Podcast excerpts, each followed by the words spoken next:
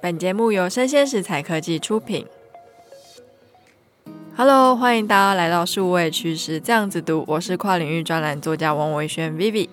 我是科技大叔李学文。在我们今天非常精彩的点评新闻之前哦，先跟大家说个好消息。诶，是什么？本周六，也就是五月七号，是我们有办一个线上跟线下的新书发表会，唯一一场哦， 唯一一场。是那到现场来的话，可以看到科技大叔穿黑丝袜，是是是， 剪断剪断，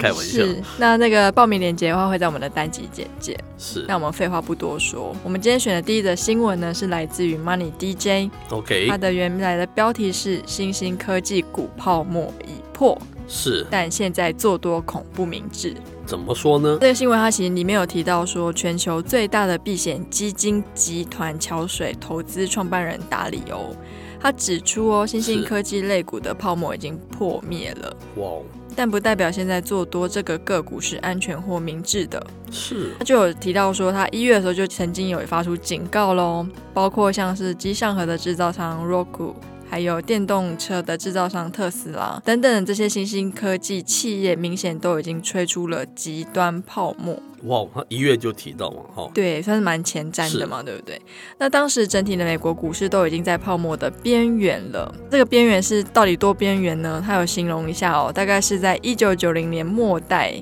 跟一九二零年末代泡沫高峰的七十 percent。哇哦，那已经蛮接近的，对不对？当时的情况是啊，他继续表示哦，一月之后这些泡沫会开始慢慢的破掉。是那大家可能觉得，反正都已经泡沫都破了，应该就还好。但是其实达里欧有继续表示哦，在今年的一月之后，虽然这些泡沫是会陆陆续续的破掉嘛，接下来还不是那么安全，因为整个大环境并没有摆荡到另外一个极端。是所以以现在来看的话，美股整体依旧是高估的。是，所以他刚才说大概你之前的那个大泡沫，但是百分之七十嘛，对不对？，还有三十的空间 三十还没有破掉的那个有这样子的一个概念，然后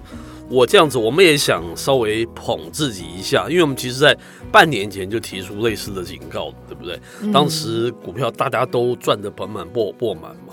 对不对？那苹果还一度破了这个三兆美元的那个记录，哎，对没有想到后来很多股都腰斩。我们最近提到 Netflix 啊，还是 Meta 也跌得很凶嘛，对不对？那都是是之后才发生的事情呢、嗯哎，逐渐我们还有蛮蛮有先见之明的。这里我们就要打一个广告了哈，因为我们这本《经济日报》出版的这本新书叫做《看懂科技赛局：开启元宇宙商机的三十堂跨域人文课》哦，它是在最近出版的嘛，对不对？好像是七个月前写的，大家都那时候都在吹捧元宇宙嘛。我们当时就提出哦，为何元宇宙会在那个时候会被高高举起？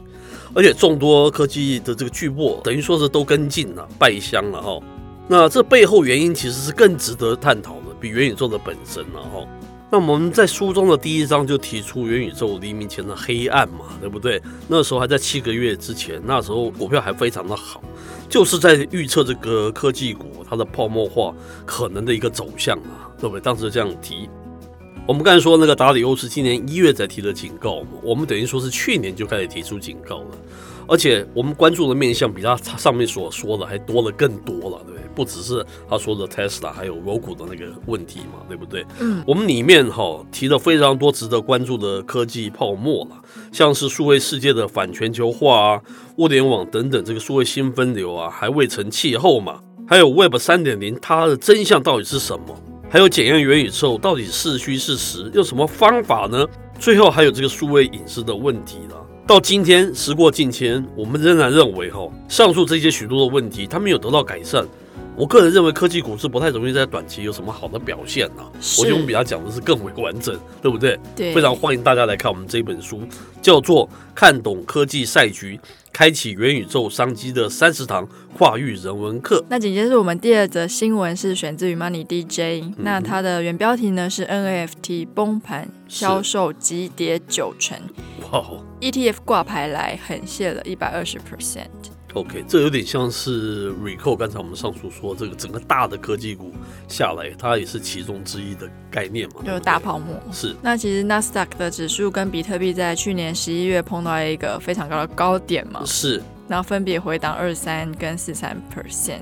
投机性更高的非同质化代币，也就是 NFT，是买气呢更是直线惨崩哦。哇哦，追踪 NFT 和区块链业者代号 NFTZ，在去年十二月挂牌的收盘价是二十三点七五美元，是跟上市的首日相比，已经掉了一百二十 percent。哇，很可怕。对，那其实《华尔街日报》它在五月三号的时候有一个报道有说，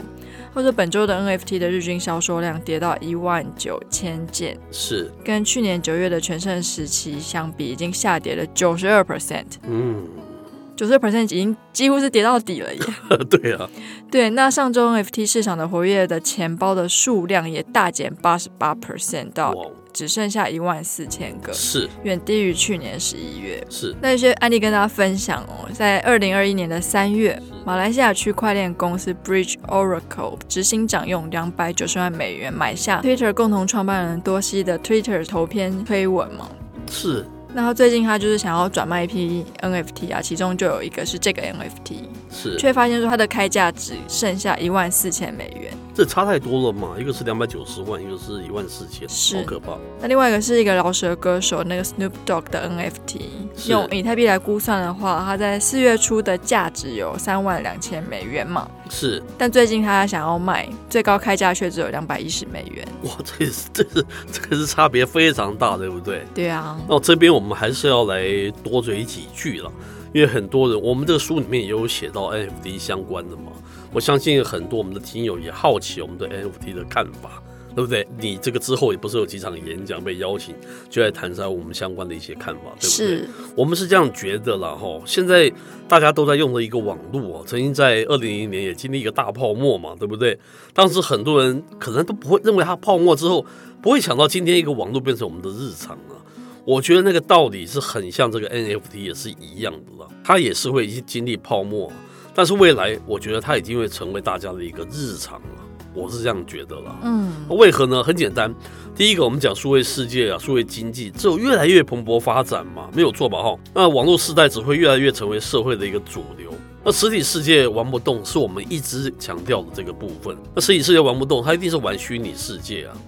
第二个，NFT 本来就是虚拟世界里面的一个日常了、我是这样觉得了哦。其实我们现在这个实体世界来看，一幅 NFT 在现实世界好像就是一个 JPEG，大家经常说嘛，对不对？就是个图档，但是在元宇宙里面，它的意义就非常不同哦。很少跟大家能够完整讲这个论述，对不对？当你买一个无聊园，那你印出来可能是个 JPEG，是个图档，但是如果放在我的虚拟世界，我自己打造一个豪宅，就是虚拟世界的豪宅，我里面放一个这个无聊园，那就很有意义了。你到我们家客厅就看到虚拟世界那个无聊园，是它就代表你的社会地位、你的品味、你的经济的一个情况，对不一对个？象征。就像说，如果说科技大叔有一天到我家，发现我家的客厅挂了一幅莫内的画，是是 这是时，候就很能彰显我的地位。是不是？而且它不是是那种我们之前讲的那个复制化出来到各到各处都是，不是这种情况啊。是，对，所以我觉得现在只是投机客哦，先行投机在这个虚拟世界的一个主题，掠夺它的一些好处了。但是我觉得 finally 这些都会过去，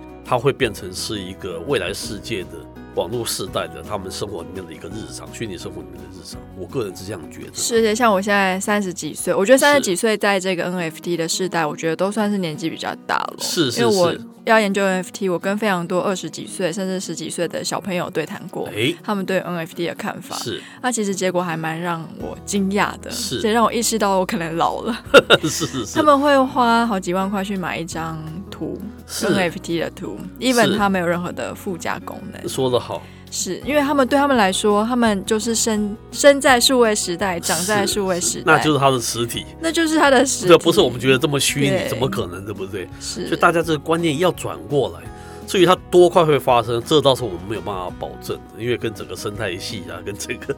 有没有大的 player 愿意一起共同推它都有关系的。是啊，所以像 NFT 的泡沫，我觉得是可能也就是一时。那等到是后是来，是谁会赋予它更大的意义？是然后让它在我们的实体世界里面变得是一部分。是我觉得这个是还蛮值得期待的啦，因为是迟早会发生。没有，错，没有错对。好，以上内容播到这边告一段落，我是科技大叔李学文，我是跨领域专栏作家王维轩 Vivi，我们下回见喽。 那接下来看科技大叔穿丝袜哦，拜拜。是是是，拜拜。